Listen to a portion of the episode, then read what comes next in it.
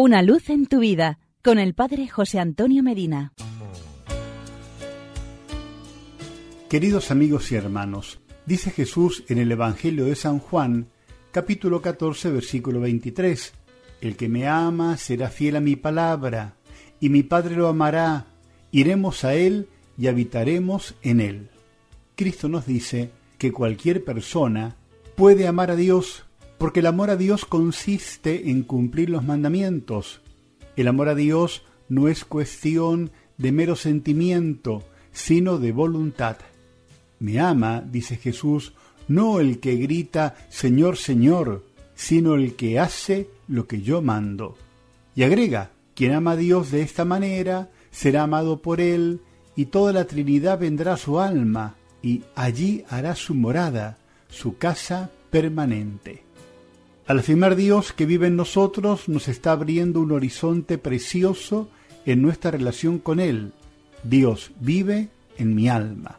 Las tres personas divinas, Padre, Hijo y Espíritu Santo, han puesto su morada en el corazón del hombre, se han convertido en mis huéspedes, se ha roto la soledad que aísla, tengo cobertura permanente para la comunicación con tales personas divinas haz un vivísimo acto de fe en las palabras de Cristo. Dios en persona está en ti.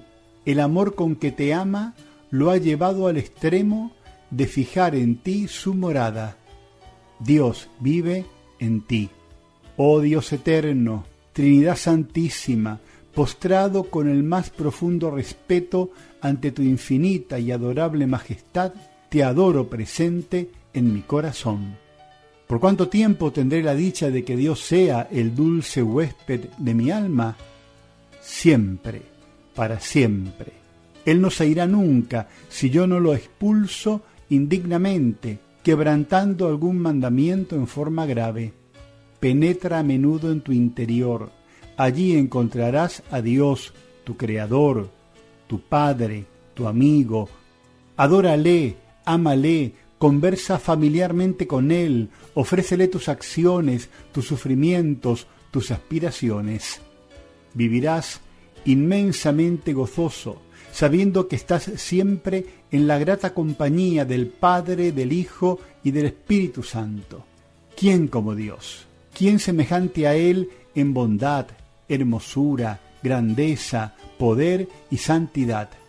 Y Dios está contigo. Es más, está en ti está en ti, conserva pura y sin mancha tu alma, porque allí en tu interior está el reino de Dios, allí está el santuario de la divinidad.